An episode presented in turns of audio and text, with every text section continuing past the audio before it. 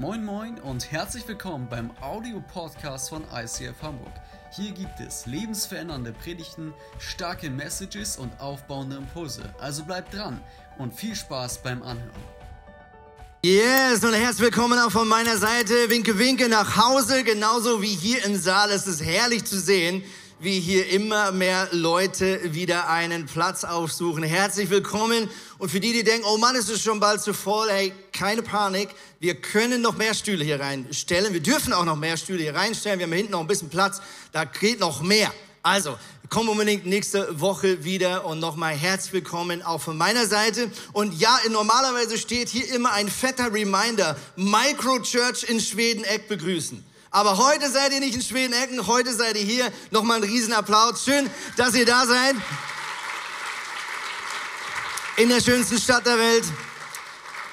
Mega, mega cool. Ich freue mich heute auch wieder nicht alleine predigen zu müssen, sondern Johannes an der Seite zu haben. Und wir sind mittendrin in der Predigtreihe Hashtag Jesus. Machen wir Hashtag Jesus. Hashtag. Kennt ihr den Hashtag? Hashtag Jesus. Großartig. Jimmy Fallon und Justin Timberlake, großartiges YouTube-Video. Schaust du nicht jetzt, nicht jetzt, bleib drin, nicht wechseln, guck später. Nicht, dass du jetzt zu Jimmy Fallon wechselst, das wäre total, gar keinen Sinn machen. Gar keinen Sinn machen. Prediger macht Aufruf, auf einen anderen YouTube-Kanal zu wechseln. Das macht wirklich keinen Sinn. So, also, wir sind immer noch in der Predigtreihe Hashtag Jesus und wir schauen einmal im Jahr so ganz bewusst uns äh, so ein bisschen mit der Hilfe von Gott unter die Motorhaube und sagen, hey Gott, äh, gibt es irgendwas, ein Bereich oder mehrere Bereiche in meinem Leben, wo vielleicht nicht mehr so richtig Jesus drin äh, steckt, wo Jesus draufsteht? Ja, und da sind wir mittendrin und wir schauen einen alttestamentlichen Text an. Johannes wird uns gleich da ein bisschen detaillierter mit reinnehmen über den manch einer vielleicht einfach hinweglesen würde oder möchte, weil hier ist mittendrin, es ist ein Regelwerk an die damaligen Priester geschrieben. Ich habe gerade gestern gesehen in der Zeitung, dass der Papst auch jetzt eine neue Verfassung äh, rausgibt in wenigen Monaten, ich glaube ab Juni gültig. Und das ist sozusagen die erste Verfassung, aber nicht vom Papst geschrieben, sondern von Gott selbst an das Volk Israel. Und die Priester werden hier instruiert, wie sie damit umgehen, wenn ein Mann oder eine Frau, die Aussatz hatten, zurück in äh, zum Tempel kommen, um wieder rein werden zu dürfen. Aussatz war schon damals eine Krankheit, es ist bis heute nicht so ganz klar, wie vergleichbar sie ist mit dem später bekannten Lepra, aber es ist klar, es geht hier um eine Hautkrankheit, es ist klar, sie war hochinfektiös, das kennen wir ja irgendwoher, oder, aus den letzten zwei Jahren.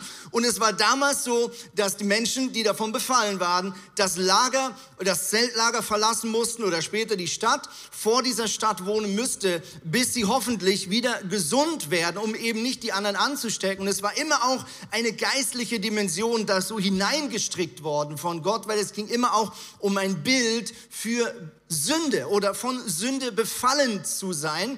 Und wir haben es schon vor zwei Wochen gehört, wenn du Aussatz hattest, war das ziemlich dramatisch, weil du musstest ähm, den anderen zurufen, dass du unrein bist, wenn sie dir näher kamen. Warum? Weil es gab ein Gesetz, was sagte, du darfst nicht näher als drei Meter an einen Aussätzigen herankommen. Ja, hätten Sie die, damals schon die Maske gehabt, die FFFP2-Maske, hätten Sie es vielleicht auf zwei Meter reduzieren können, wer weiß. Auf jeden Fall äh, war das ziemlich dramatisch, weil stell dir mal vor, du läufst durchs Dorf, weil du was zu essen brauchst und alle gucken dich angewidert an und du musst sogar ihnen zurufen, hey, ich bin unrein. Und spätestens dann war so die Reaktion der anderen Leute so, oh, mit dem oder der stimmt was nicht. Und den Text, den wir heute studieren, ähm, da geht es darum, wenn eine Person eben dann wieder gesund wurde, ähm, ging sie zurück zum Priester, um ähm, sich zu zeigen und dann eben sich wieder als rein erklären zu lassen und damit äh, dann eben auch wieder aufgenommen zu werden in die Gemeinschaft. Und ich finde ein witziges oder ein Wort in diesem Text ähm, sehr, sehr wichtig. Hoffnung für alle drückt das sehr gut aus. Heißt es nämlich in diesem Text, den wir gleich lesen werden, wer gereinigt werden möchte. Also das impliziert äh, die, die Möglichkeit, dass es auch damals vielleicht schon Menschen gab, die sich so vielleicht nach der langen Zeit des Aussatzes daran gewöhnt haben, Aussätzige zu sein. Und damit auch ein Stück weit daran gewöhnt haben, vielleicht gewisse Qualitäten des Lebens nicht zu haben in ihrem Leben. Ja, oder vielleicht eben auch sich daran gewöhnt haben, so ausgeschlossen zu sein. Und ich glaube, dieses Bild, das kennen wir vielleicht alle auch noch heute, dass wir manchmal anfangen, zu resignieren und mit einer Sünde oder einem Muster in unserem Leben zu leben. Oder vielleicht auch mit den Konsequenzen zu leben. Es gibt Leute, die sagen, ich war mal leidenschaftlich in einer Kirche zu Hause und habe aber gewisse Dinge getan oder nicht getan. Das hat mich weit weggetrieben von Gott und ich akzeptiere diesen Zustand. Und du unternimm auch nichts mehr, dass ich das wieder ändern könnte. Wir werden später noch mehr darüber schauen. Ich finde es mega spannend. Hier geht es als erstes mal darum, die Frage, möchtest du eigentlich frei werden? Und gerade hier vorne, bevor ich auf die Bühne bin und meine Augen nochmal geschlossen hatte, um kurz zu beten, habe ich ein Bild gesehen von so einer altertümlichen Säge. Ich weiß nicht, ob ihr das noch kennt, so diese Timber, so diese, die Leute, die im Wald so große Baumstämme schneiden. Ähm, dieses Sägblatt wird von zwei starken Männern bedient. Auf jeder Seite ist so ein Mann und beide müssen ziehen, aber auch im richtigen Moment wieder locker lassen und dann wieder ziehen. Und ich hatte den Eindruck, dass der Heilige Geist mir dieses Bild gibt, um dich heute zu ermutigen in dieser Predigt, dass du mitmachen musst. Okay? Also nach dem Motto, Heilige Geist, ich bin ready, aber du musst mitmachen heute, kooperieren. Ihr kennt vielleicht diese wunderbare Grafik, äh, die immer mal wieder so im Internet kursiert, ja, wo die Leute gefragt werden, wer möchte Veränderung? Und alle rufen, ich. Und dann kommt die zweite Frage, wer möchte sich ändern? Und du sagst, ah, es juckt am Hinterkopf, ja. Habt da irgendwas? Kennst du das? Ja, wir alle wollen nicht die Konsequenzen äh, oder wir wollen andersrum die Konsequenzen von konstruktivem Verhalten, aber den Preis zahlen? Da plötzlich wären wir nicht mehr ganz so sicher. Und ich möchte ein kurzes Gebet sprechen, bevor wir jetzt in diesen krassen Text hineingehen mit Johannes, wo du einfach Jesus sagen kannst, hey, ich bin, ich, ich bin ready. Meine Ärmel sind hochgekrempelt. Ich will heute mit dir zusammenarbeiten, Heiliger Geist. Ist das gut? Also lass uns beten, hier im Saal und zu Hause. Jesus, ich danke dir, dass du ein guter Gott bist, dass du nur Gutes für uns vorhast. Und Jesus, ich möchte jetzt mein Herz öffnen und dir sagen, Jesus, ich will mich ändern in der Kraft von dir. Ich will, dass du heute mit dem Finger in eine Wunde bohren darfst ähm, und sagen kann, hier will ich was verändern, Jesus. Ich halte dir meine Baustellen hin. Ich habe keine Angst vor dir, weil ich weiß, dass du voller Liebe und voller Guten bist. In deinem Namen. Amen. Say ready? Gib Johannes einen Applaus. Come on.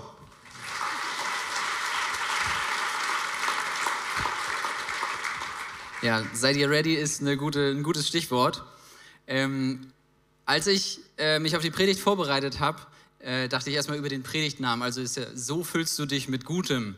Und da habe ich mich erinnert an äh, verschiedene ähm, Versuche, oder Ideen, wo ich ähm, versucht habe, die Bibel von vorne bis hinten durchzulesen.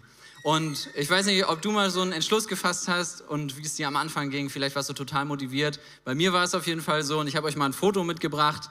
Ähm, das bin ich quasi beim Beginn vom Bibellesen. Ja, ich äh, werde von vorne bis hinten die Bibel durchlesen. Und dann fange ich an zu lesen und bin bei den Mosebüchern und dann kommt irgendwann das dritte Buch Mose und spätestens da ist dann das zweite Foto Fakt nämlich ähm, dieses. Und genau, also unser Bibeltext äh, ist im 3. Mose 14, also Kapitel 14, 13 bis 18.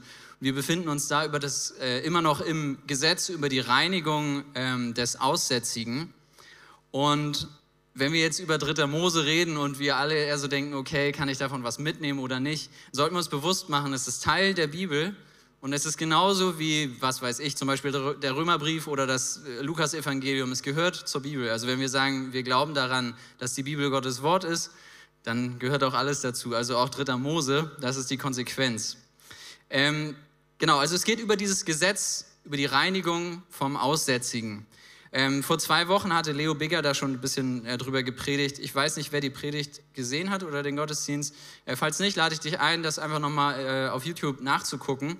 Ähm, da ging es schon um das, die Anfangsrituale. Also da war was mit zwei Tauben. Die eine wurde geopfert, die andere durfte irgendwie wegflattern wieder oder wurde freigelassen. Dann ging es darum, dass äh, die Haare abgeschert wurden von einem Mann, äh, auch live auf der Bühne äh, zu sehen. Und dann ging es um einen Zeitraum von sieben Tagen. Und wir befinden uns jetzt nach diesen sieben Tagen und äh, sind quasi am achten Tag und da geht unser Bibeltext los. Und weil es im dritten Buch Mose ist und wir es nicht einfach überlesen wollen, habe ich heute zwei Leute mitgebracht und zwar einen Priester, das ist äh, Maiko. Heute Morgen wusste er das noch nicht, aber er hat sich freiwillig gemeldet und wir haben noch einen Aussätzigen dabei. Moin. Sehr gut, ihr seid schon vorbereitet. Und wir machen das Ganze interaktiv. Ähm, genau, ich muss dazu sagen, wir hatten erst äh, hier Kunstblut. Das ist jetzt Ketchup, weil das Kunstblut, haben wir doch gemerkt, ist ein bisschen schwierig abzubekommen. Deswegen muss das jetzt symbolisch für das Blut stehen.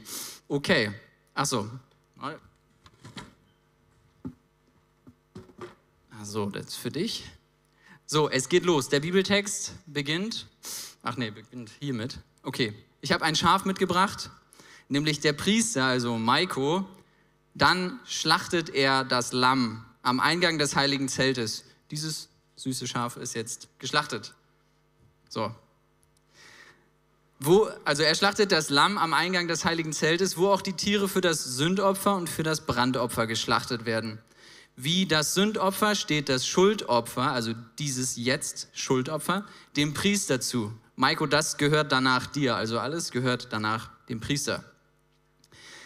Der Priester nimmt etwas von dem Blut, kein Ketchup, sondern Blut, Maiko, genau. Und jetzt kommt der erste Teil des Rituals. Genau, du kannst gerne schon mal deinen Fuß nach oben packen. Sehr gut, danke. Der Priester nimmt etwas vom Blut des Opfertieres und streicht es dem, der gereinigt werden möchte, auf das rechte Ohrläppchen, den rechten Daumen und die rechte große Zehe.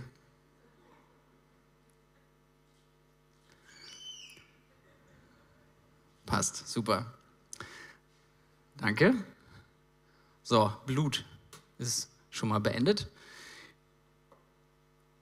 Nach dem Blut. Nun gießt er etwas Öl, das ist jetzt auch richtiges Öl. Nun gießt er etwas Öl in seine linke Hand, deine linke Hand, Maiko, und taucht einen Finger der rechten Hand hinein und besprengt damit siebenmal den Altar. Genau, wir haben keinen Altar, einfach nach da. Eins, zwei, drei, vier, fünf, sechs, sieben. Sehr gut.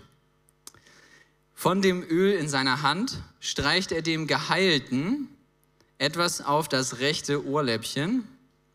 Also schön da, wo das Blut war oder immer noch ist. Da kommt jetzt Öl mit dazu. Dann natürlich den rechten Daumen auch Öl dran, genau. Und die rechte große Zehe, so wie er es vorher mit dem Blut des Opfertieres getan hat. Das restliche Öl streicht der Priester auf den Kopf des Mannes. So, Maiko, du darfst einmal so an der Stirn, nicht alles. Genau. Super. Und der letzte Satz ist, so soll er ihn mit mir, dem Herrn, versöhnen. Genau. Vielen Dank euch beiden. Dankeschön, dass ihr mitgemacht habt.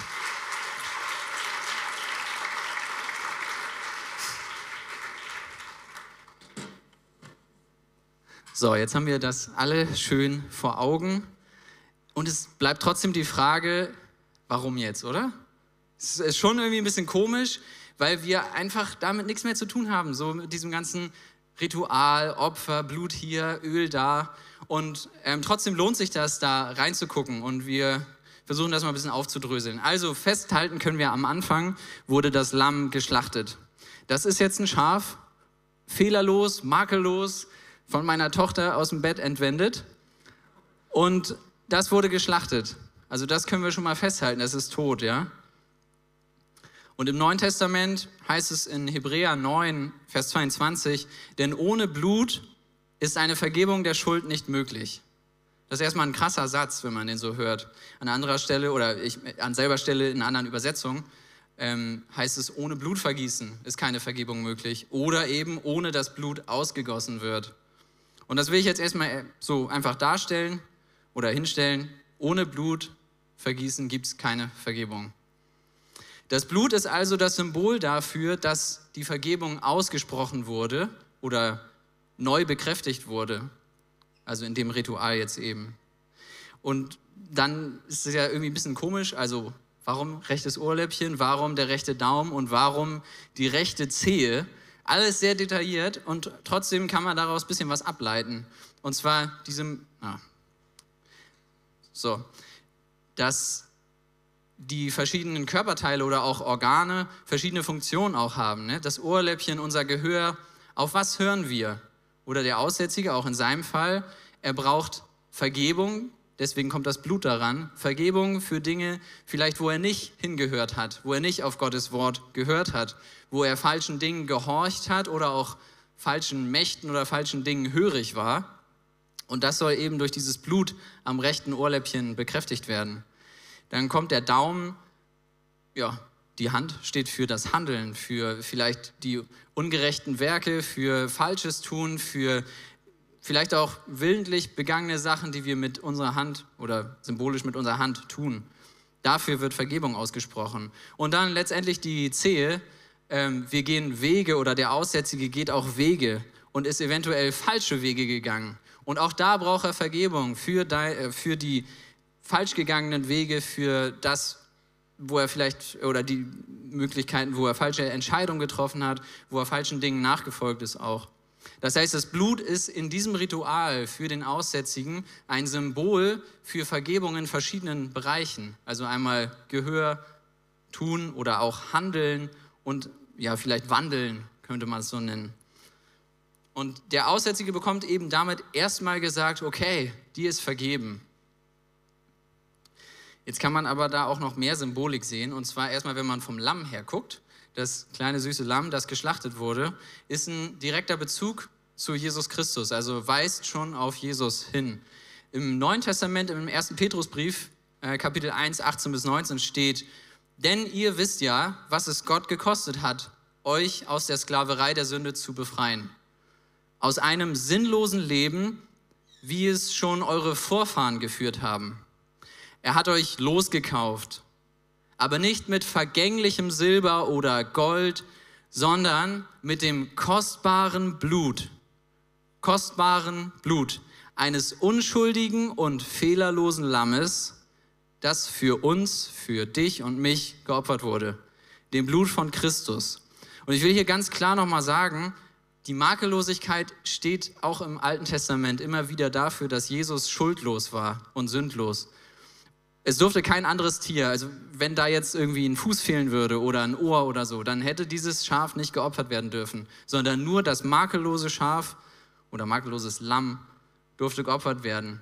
Und damit will ich auch sagen, Vergebung ist nicht einfach mal so. Vergebung ist nicht, dass Jesus so sagt, ja, passt schon, ist schon okay. Ja, ich meine, ja, er sagt, dir ist vergeben, ist, ist vergeben, aber es ist nicht einfach mal eben so passiert sondern Jesus hat dafür einen Preis gezahlt und das war sein Leben. Er hat sein Leben geopfert, damit du, damit ich, damit wir erlöst sind. Und es hat einen heftigen Preis gekostet. Mehr Symbolik in diesem Abschnitt. Also wer es gerne mal lesen will, 3. Mose 14, als kleine Hausaufgabe eventuell, wenn ihr Lust habt. Guckt es euch mal an. Da ist super viel Symbolik drin. Und in dem Abschnitt, den wir jetzt angeguckt haben, wer aufgepasst hat, weiß, dass Maiko nicht das Blut gesprengt hat siebenmal, sondern das Öl. Aber in demselben Kapitel kommt das auch vor, dass man das Blut von Opfertieren an den Altar sprengt. Und immer ist diese Zahl sieben, die steht im Vordergrund, also siebenmal. Und warum sieben? Die Zahl sieben ist in der Bibel eine Zahl für, ähm, für Vollkommenheit, für Perfektion, für eben das Göttliche. Und Jesus gab sein Blut in siebenfacher Weise. Das ist quasi ein, ein Symbol schon, was auch wieder auf Jesus hinweist. Ähm, wer das mal nachlesen will, ich wusste das vorher nicht vor dieser Predigt und finde es aber trotzdem richtig genial. Ich gehe einmal schnell durch. Und zwar beim Schwitzen, beim Schwitzen im Garten Gethsemane, Lukas 22, 44. Da schwitzt er Blut und Wasser. Wer jetzt sagt, ja, Blut ist nur so ein Ausdruck oder so, nein, es gibt das wirklich. Das heißt Hemihydrose, also medizinischer, medizinischer Ausdruck, ähm, ist eine Erkrankung, Hemihydrose, und kommt von Heima, Blut, oder Hydros, Schweiß, also Blutschweiß. Und das ist eine Erkrankung, wo, äh, oder die auftreten kann bei Menschen, wenn sie Todesangst verspüren. Und es ist sehr selten, aber es kann durchaus passieren, dass kleine Äderchen aufgrund der Unruhe, aufgrund der Angst und dieser Panik einfach das kleine Äderchen platzen unter der Haut und dann eben aber keine offene Wunde da ist und dieses Blut aus den Kapillargefäßen, die dann geplatzt sind, über die Schweißporen austreten. Also es kann auch durchaus, also ist, ist belegt. So. Dann das zweite, die Schläge ins Gesicht. Ähm, steht auch im Matthäus-Evangelium, der Bart wurde ausgerissen, in Jesaja im Kapitel 50, das wusste ich bis vor, also bis vor kurzem noch nicht. Aber ich denke mir, wenn der Bart ausgerissen wird, ich weiß nicht, hier, Bart, wenn das ausgerissen wird, tut auf jeden Fall weh, denke ich mir. Also, ja. Dann die Geißelung, Dornkrone, die Hände und die Füße, dass sie durchbohrt wurden und der Speer in die Seite sind zusammen sieben an der Anzahl. Wenn wir jetzt wieder zurückgehen zum Bibeltext, ist aber an der Bibelstelle nicht nur das Blut gewesen, sondern auch das Öl. Und der Priester, also Maiko, hat eben zuerst das Blut ihm, also an dem Aussätzigen ans Ohr, an den Daumen und an die Zehe gestrichen und dann das Öl. Also nach dem Blut, nach der, nach der Aussprache der Vergebung geht es weiter, und zwar mit dem Öl. Und jetzt kommt wieder die Symbolik. Das Öl steht symbolisch für den Beistand des Heiligen Geistes. Also das Öl ist quasi die Befähigung. Damit soll die Befähigung, die Bevollmächtigung durch den Heiligen Geist ausgedrückt werden. Und der Aussätzige, dem wird nochmal gesagt, genau auch mit diesen selben Stellen, dem Ohrläppchen, Du hast ab jetzt die Befähigung, auf Gottes Wort hinzuhören. Du bist nicht mehr anderen Dingen hörig, du musst nicht mehr anderen Dingen gehorchen, sondern du kannst Gott gehorchen. Du bist befähigt durch den Heiligen Geist. Genauso auch der Daumen. Du bist befähigt und bevollmächtigt, gut zu handeln. Du kannst richtige Werke tun und äh, an anderer Stelle äh, nicht den oder unrechte Werke, sondern gerechte Werke wirken. Zehe ist wieder genauso. Wir hatten gesagt von den, oder gesprochen von den falschen Wegen, von falschen Entscheidungen vielleicht, aber durch den Heiligen Geist bist du bevollmächtigt, du bist ähm, befähigt, die richtigen Wege zu gehen, die richtigen Entscheidungen zu treffen und Gott nachzufolgen und nicht anderen Dingen. So, und dann, wer aufgepasst hat, am Ende kam das mit dem auf den Kopf. Also eigentlich wäre es, so stelle ich mir das vor, aber gut, wir haben jetzt so gemacht an die Stirn. Und auf den Kopf ähm, Jemanden salben am Kopf kennt man an anderer Stelle aus dem Alten Testament, da wo Könige ähm, geweiht wurden. Also ich salbe dich zum König, kriegst irgendwie ein bisschen Öl auf deinen Kopf und dann bist du bevollmächtigt. Du bist ab jetzt nicht mehr derselbe Mensch, du bist nicht mehr die, dieselbe Person, sondern du bist befähigt, als König zu handeln. Und du bist eingesetzt als König. Und genau dasselbe wird in diesem Ritual eben dem Aussätzigen gesagt. Nämlich, du bist ab jetzt nicht mehr dieselbe Person, du bist befähigt, du bist gesalbt, du bist bevollmächtigt durch den Heiligen Geist und du bist wieder vollkommen eingesetzt in das Volk Gottes. Du hast deinen Platz. Und dann kam diese Symbolik siebenmal sprengen mit Öl, was Maiko schön gemacht hat. Also siebenmal ist wieder die Zahl sieben. Und manchmal kann man darauf zu viel rumreiten, aber ich sage es trotzdem, dieses sieben hat eine Bedeutung. Ähm, es kann für die sieben Facetten des Heiligen Geistes stehen. Die stehen an anderer Stelle im, äh, im Alten Testament, bei Jesaja 11, Vers 2. Dort steht: Der Geist des Herrn wird auf ihm ruhen, der Geist der Weisheit und der Einsicht, der Geist des Rates und der Kraft, der Geist der Erkenntnis und der Ehrfurcht vor dem Herrn. Wer jetzt mitgezählt hat, denkt sich so: Hä, sieben? Verstehe ich nicht. Weil da dreimal zwei Sachen stehen. Also einmal Geist der Weisheit und der Einsicht, äh, Geist des Rates und der Kraft und dann äh, Erkenntnis und Ehrfurcht oder Gottesfurcht auch. Die siebte hat sich im Laufe der Kirchengeschichte, was heißt mit eingeschlichen, aber wurde dazu ähm, gepackt und man kann es auch vielleicht in dem ersten Teilsatz sehen, nämlich der Geist des Herrn wird auf ihm ruhen. Auf wem? Da wird dort, dort an der Stelle wird der Messias angekündigt. Der Geist des Herrn wird auf ihm ruhen. Und der Geist des Herrn, das spricht über eine tiefe Vertrautheit oder Verbundenheit. Und diese siebte Facette ist quasi Frömmigkeit, wird sie so in der Kirchengeschichte genannt oder in der in Theologie, vor allem in der katholischen Theologie ähm, kam die Frömmigkeit dazu. Das ist nichts anderes als einfach äh, Verbundenheit und Vertrautheit mit Gott. So, jetzt habe ich so viel verschiedene Dinge mit sieben hier und sieben da und Öl und Blut und Vergebung. Was nehmen wir also mit aus diesem Abschnitt? Zuerst nehmen wir mal mit, auch wenn es dritter Mose, das nehme ich auch mit, auch wenn es dritter Mose ist, man kann trotzdem viel draus ziehen. Vor allem viel Symbolik ähm, man muss sich aber auch ein bisschen die Hände schmutzig machen und es dauert lange, bis man irgendwie was rausgefunden hat. Vielen Dank übrigens ans Research-Team und an Even, die da viel rausgesucht haben an dieser Stelle. Was nehmen wir mit? Das Lamm. als die Symbolik für Jesus, steht für Jesus, makellos, fehlerlos, Jesus war schuldlos, war sündlos. Dann das Blut, was in diesem Fall jetzt Ketchup ist, aber das Blut steht für die Vergebung. Die Vergebung, die neu ausgesprochen wird, dem Aussätzigen und die auch uns immer wieder neu ausgesprochen wird. Und dann das Salböl, das Öl als das Symbol für den Heiligen Geist. Und das Wichtige ist, es geht Hand in Hand. Also es geht nicht einfach nur hier drum, dir ist vergeben, okay, gut, alles fertig. Nein, nach der Vergebung geht es weiter. Und Gottes Geist befähigt dich, weiterzugehen, befähigt dich, dass du bevollmächtigt wirst und dass du auch wieder eingesetzt wirst als Kind Gottes in Gottes Volk. Und bevor wir jetzt weitermachen, ähm, gucken wir uns nochmal einen kleinen Filmausschnitt an, wie Jesus dem Thema Aussatz begegnet.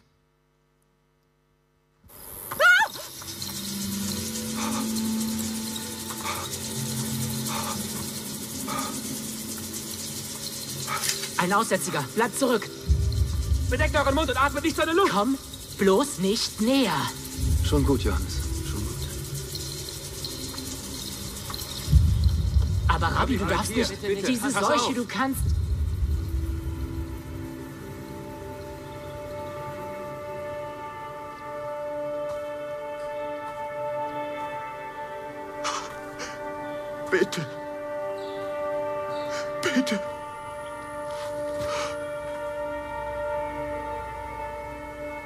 Bitte wende dich nicht von mir ab. Das werde ich nicht.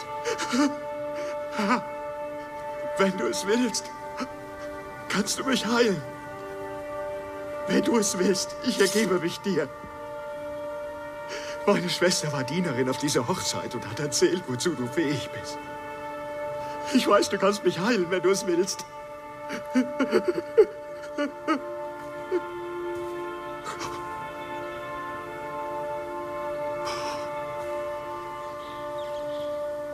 Ich bin dazu bereit.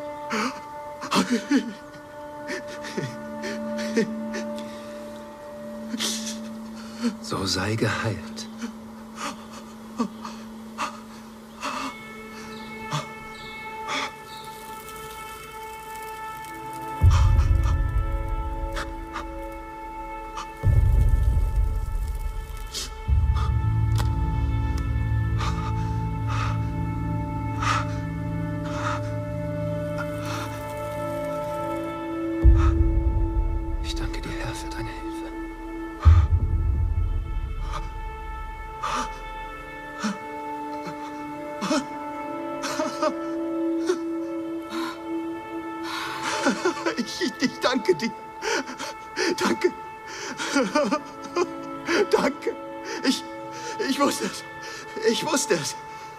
Wusste es. Was kann ich... Wie kann ich das jemals... Nein. Erzähle niemandem davon. Du willst dafür keine Anerkennung? Bitte tu nur diese Sache für mich. Aber was soll ich den Menschen sagen? Geh und zeig dich dem Priester. Er soll dich untersuchen und sehen, dass du geheilt bist. Bringe dann Opfer im Tempel dar, so wie Mose es vorschrieb. Und geh deines Weges.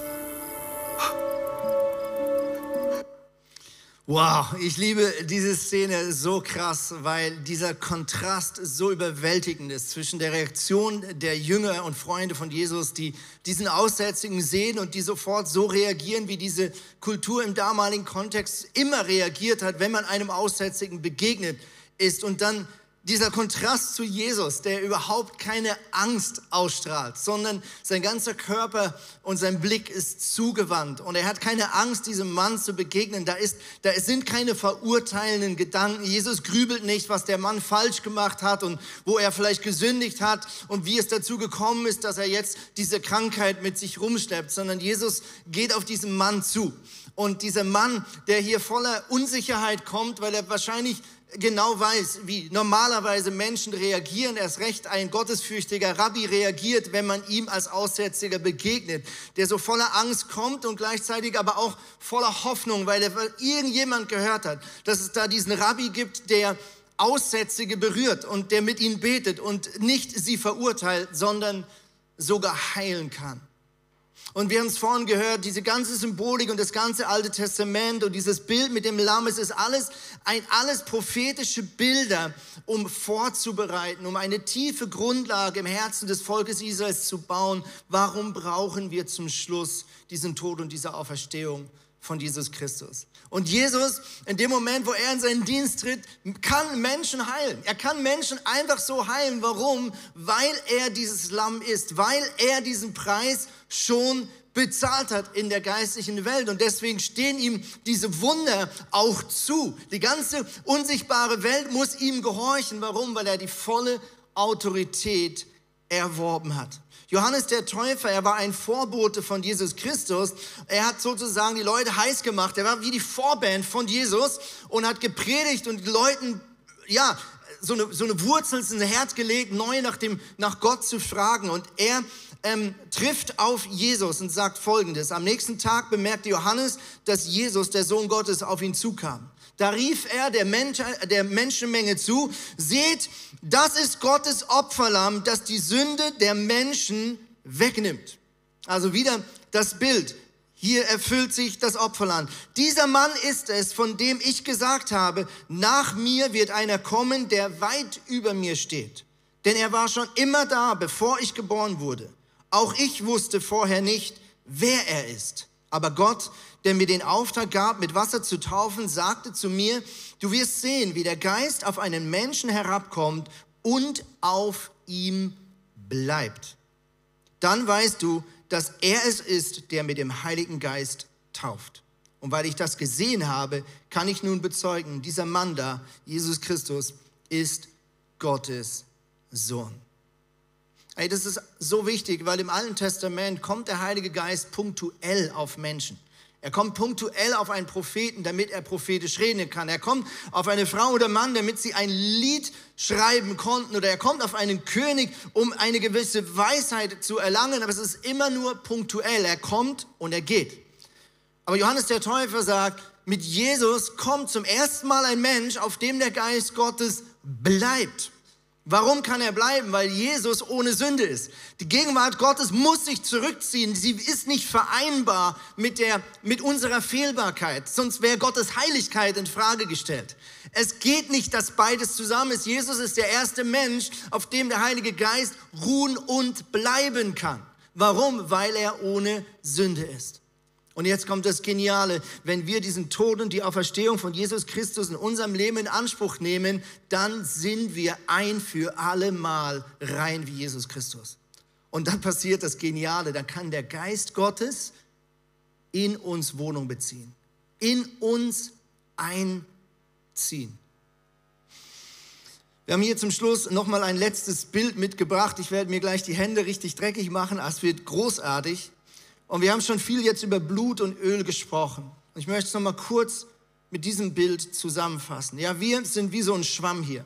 Und wir alle wissen, wenn so ein Schwamm vollgesaugt ist mit diesem Blut, mit Dreck, mit negativen Gedanken, mit negativen Erfahrungen, Dinge, die andere Leute dir angetan haben, aber auch Dinge, die du vielleicht dir selber antust, ja, dann ist das so erstmal einfach so ein bisschen eklig, ja.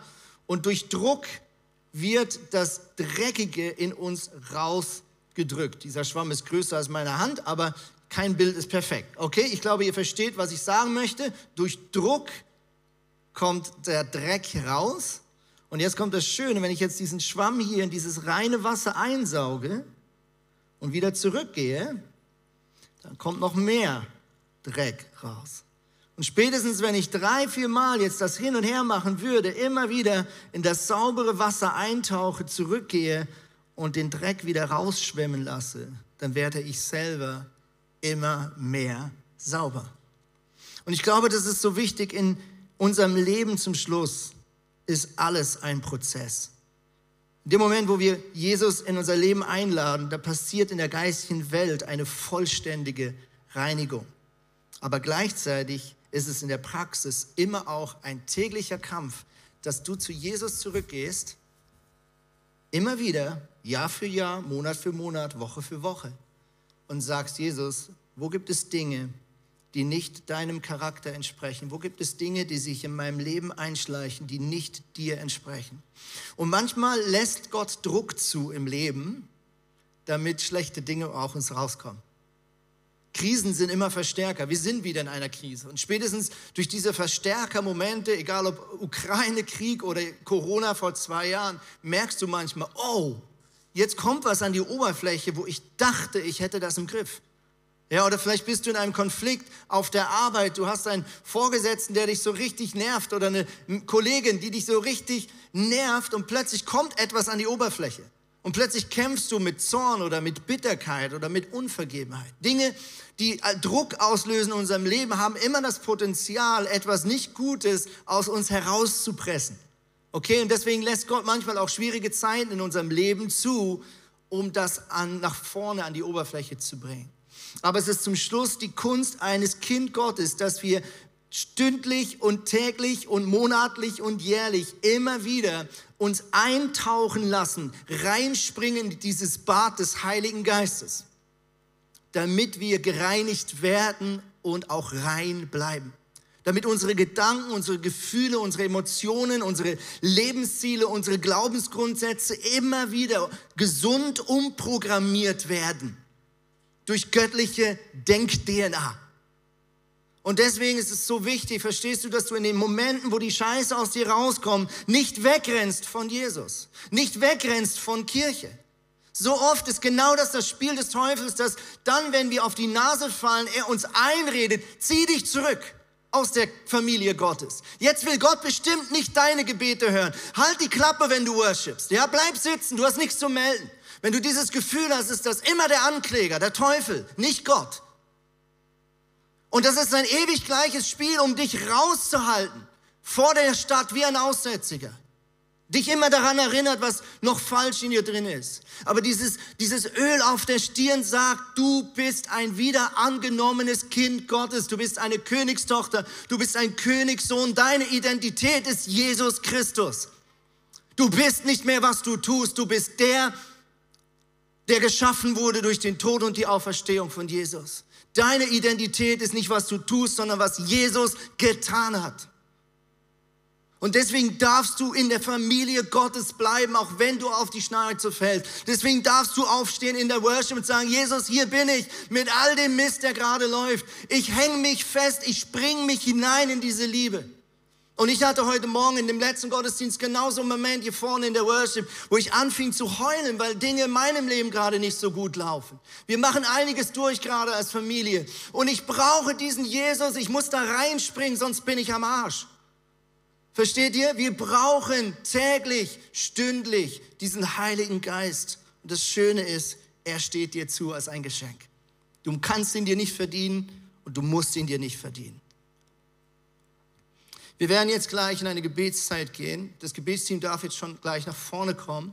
Wir wollen heute ganz bewusst für zwei Dinge beten. Wir möchten beten, dass der Heilige Geist mit seinen Charaktereigenschaften dich erfüllen darf. Wir haben vorhin von diesen Facetten des Heiligen Geistes gehört. Wir werden die gleich einblenden in der Gebetszeit. Du kannst hier nach vorne kommen. Hier vorne wird das Gebetsteam sein, sind so ein bisschen Öl dabei. Und wenn du möchtest, dann würden sie dir gerne so eine kleine Ölmarkierung auf die, auf die, auf die Stirn geben und dich segnen. Und was du machen kannst, du kommst hier nach vorne und du sagst ganz kurz und knapp, ich wünsche mir, die und die Charaktereigenschaft vom Heiligen Geist. Oder zweitens, du wünschst dir Heilung. Wir haben vorhin gesehen, wie Jesus Menschen geheilt hat. Dieser Jesus lebt heute hier in dieser Kirche.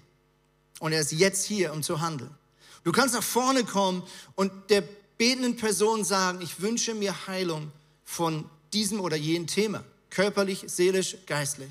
Und wir haben vorhin ganz, ganz viele Leute beten können. Du kannst es auch gleich online tun, von zu Hause aus. Wir schaffen es nicht, das Öl auf deine Stirn zu kriegen. Soweit ist die Digitalisierung tatsächlich noch nicht. Aber es werden Leute gleich per Zoom zuschaltbar sein, um für dich zu beten. Ich mache allen Mut heute, die hier sind oder online, sich ein Gebet abzuholen. Es dauert nicht lang, es gibt ein kurzes Gebet und dann können wir uns alle diesen Segen von Gott annehmen. Amen.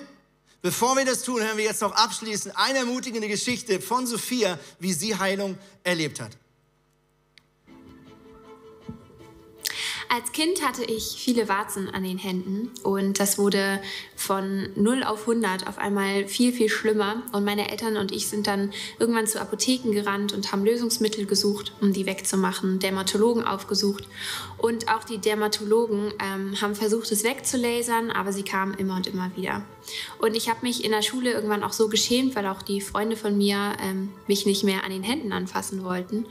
Und dann eines Tages war ich mit meinen Eltern an einem Wochenendausflug unterwegs auf einem Boot und dann war ich vorne in der Kajüte und habe ähm, zum ersten Mal aus reinem Herzen gebetet und habe gesagt, hey Gott, ähm, wenn es dich gibt, bitte mach doch, dass meine Warzen weggehen. Und ähm, ich weiß noch, dass ich dann einfach ruhig eingeschlafen bin und am nächsten Morgen bin ich aufgewacht und die Warzen sind tatsächlich so weit zurückgegangen, dass ich sie fast nicht mehr gesehen habe und noch einen Tag später waren sie dann komplett weg. Und seitdem habe ich nie wieder ähm, Probleme an meinen Händen gehabt und ähm, die Warzen sind komplett weggegangen in dieser Nacht. Danke, Sophia. So ermutigend. Hey, komm, wir stehen auf zusammen, egal ob zu Hause oder hier im Saal. Das Gebetsteam kann jetzt nach vorne kommen und ich möchte einfach Jesus jetzt in einem, in einem Gebet mit euch zusammen einfach bitten, dass er jetzt ganz großzügig seinen Heiligen Geist austeilt.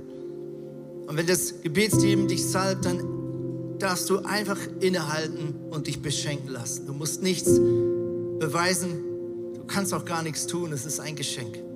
Jesus, wir kommen jetzt zu dir, zu diesem guten, großzügigen Gott. Und wenn wir dir so wichtig sind, dass du bereit bist, für uns zu sterben, dann wollen wir uns auch nicht nehmen lassen, dass du uns berühren, heilen darfst. Deswegen kommen wir jetzt in der tiefen Erwartung. Wie Kinder, die auf den Schoß des Papas springen, weil sie wissen, er liebt sie über alles. Wir kommen jetzt zu dir und wir beten, dass du uns bewegst, dass du uns heilst, dass du, Heiliger Geist, uns von Kopf bis Fuß erfüllst. Das bitte ich in deinem kraftvollen Namen, Jesus Christus. Amen.